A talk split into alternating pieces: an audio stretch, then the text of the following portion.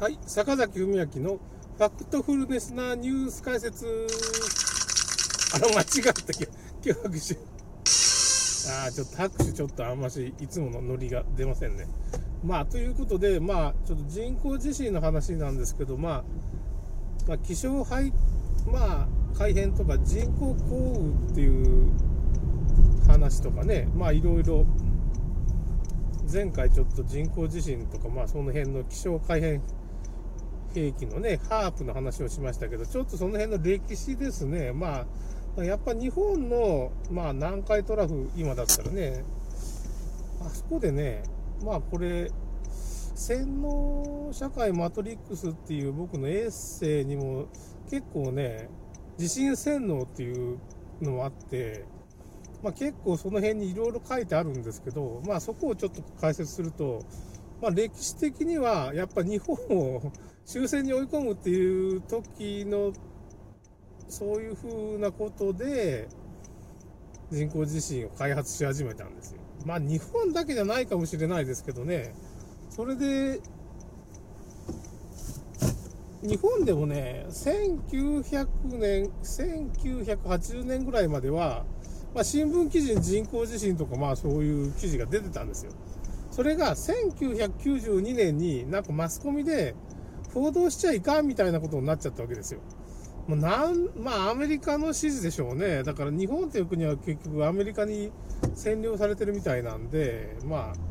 マスコミなんかも電通とかがね、広告握ってるから、電通に指示を出せば、マスコミ全体をこう、牛耳ることができる仕組みがあるんですよ、日本っていうのはね。まあだから、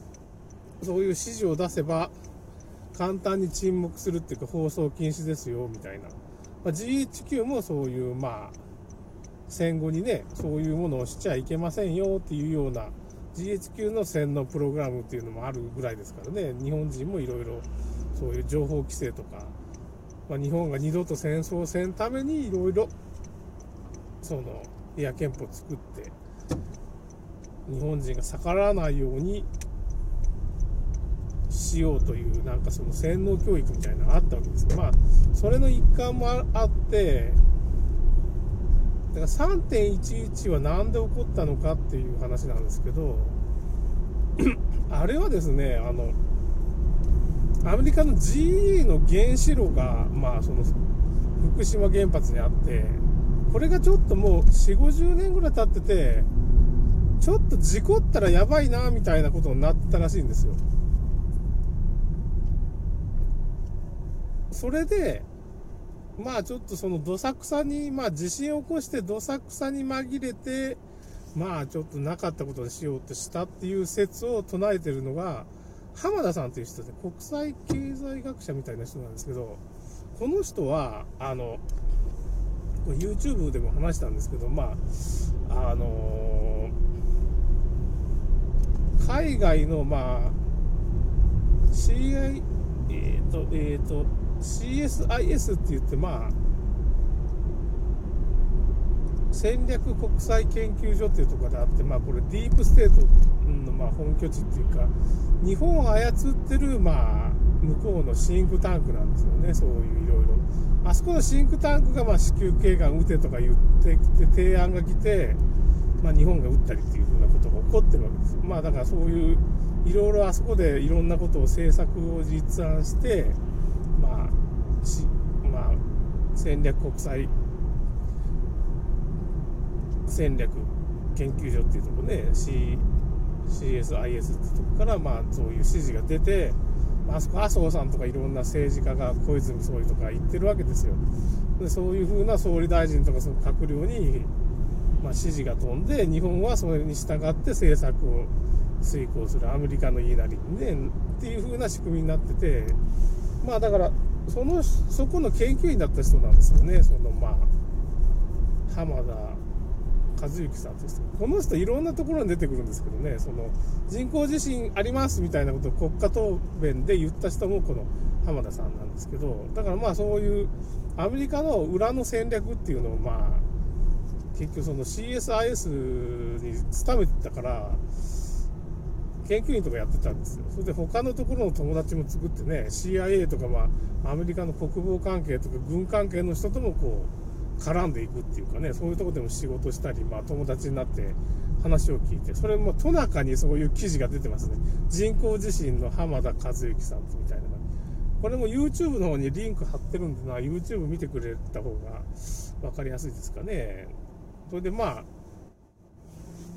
記事も上げてますけどね。それでまあだからその人が言うのにはまあそういう理由があったんじゃないかってまああと民主党だったか民主党政権にダメージを与えてまあ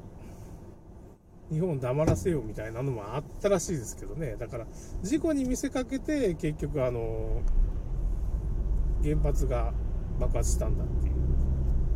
こと津波が原因だ。てかあれ津波と関係ないって話もあるんですよね。爆弾が爆発したんじゃないかっていう。だから核爆発なんだけど実は爆弾で爆発させた可能性もあるっていう。3.11ですね。可能性もあるわけですよ、まあ、津波は結局これはまあいろんな人が説があるんですけど津波っていうかあの地震自体はまあた多分その地球号か、まあ、アメリカの空母かなんかがまあ採掘した穴に、まあ、なんか核爆弾と組み合わせて地盤崩壊させたハーブを使ったのか。ちょっとその辺はっきりしないですけど多分だけハーブプラスかなり巨大地震なんで、まあ、核爆弾と2つ組み合わせたんじゃないかって言われてますね。3.1ですね。だからまあ完全に人工地震の波形なんですよ。3.11はね。ダメですね。あのあとまあ阪神・淡路みたいなあの辺のね阪神大震災はあれなんだかねベベクレル社っていうんですかねちょっとちょっと違うかな。まあそういうなんて大きい建設会社があるんですよね。日本の建設会社全部合わせたより大きい、まあ、アメリカっていうイスラエルだったかな。いやちょっと建設会社まあその建設会社が作ったところでなんかいろんな事故が起きたりするんですよどうも。確かアメリカだったとイスラエルだったかな。いやアメリカだなまあ国際金融資本というかねまあそういう建設会社があってそこがまあ阪神のあの辺の阪神・淡路とかねまああの辺のまあ瀬戸大橋みたいなの作ったりねなんかいろんなことを作ってるからなんかその辺になんか工事した関連があるからそこになんか仕掛けたんじゃないかって言われてますわね。だからハーブとかじゃない可能性が高い。爆弾っぽいやつで阪神残ったような感じがあるんですけどね。この辺を何で起こしたかっていうのはちょっとわからないんですけど熊本なんかもどうも地震波形では人工地震っぽいんですよ。でまああの北海道は北海道の地震もありましたけどあれはなんかね二酸化炭素注入実験っていうのがあってなんか知らんけど温暖化対策で二酸化炭素をなんか地底にそういうなんていうかね海底に穴掘ってそこに二酸化炭素を注入する実験みたいなことを日本がやってるんですよ。なんかその環境対策なんかで。でこれは地震学者の島村秀樹さんっていう人がいるんですけどすごい有名な。僕もなんかその洗脳社会マトリックスで多分そういう風なことで地震を誘発するようなことしてんじゃないかっていうの。東京沖にもあるし大阪沖にもあるしいろんなとこにあるんですよ。日本中やってるんですよこれ。なんかその ひそかにっていうかねあんまし目立たないんですけど。だからこう二酸化炭素をまあそういう海底の地盤の中に入れちゃったらそれで結構地震が発生したりしちゃうんですよ。これはまあその島村秀樹さんっていう人が地球物理学者がねそういう人造地震っていう本を出しててこれもなんか僕あのノートっていうところにそういうこと書いてるんですけどだから結構人造地震っていうのは結構ねその石油採掘業者とか鉱山関係者はね、まあ、葉っぱでバーンと爆発させたりねすごい詳しいはずなんですよ。だからアメリカはそういう技術持ってると思いますよ。鉱山とかそういうの持ってるところはそういう技術を持ってるわけですよ。その人工地震のね。でまあシェールガスなんかあるじゃないですか。あれなんかも人工地震がちょっと起こってるっていうか実際起こるからやめてくれみたいな住民運動があったりねそのシェールガス採掘しだしてからまああのそういう人工地震が起こり起こってるよっていうふうな報告があってそれ当たり前なんですがなんか水圧破砕法っていうか、まあ、すごい圧力の高い水をねこう送り込んで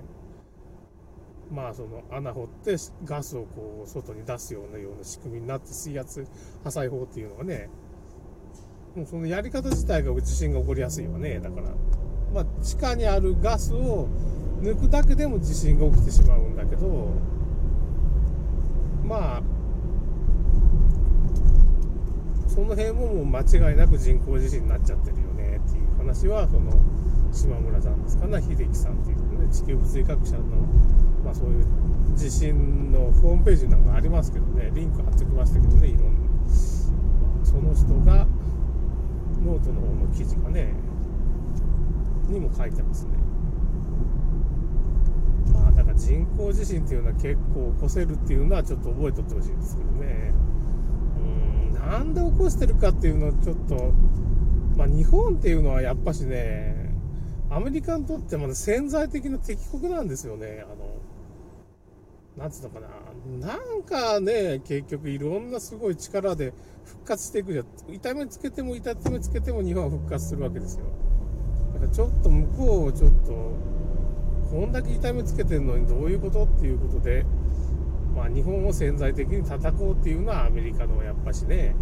意図はやっぱあると思います。ということで、ちょっと時間が終わりましたんで、ちょっと止め、終わります。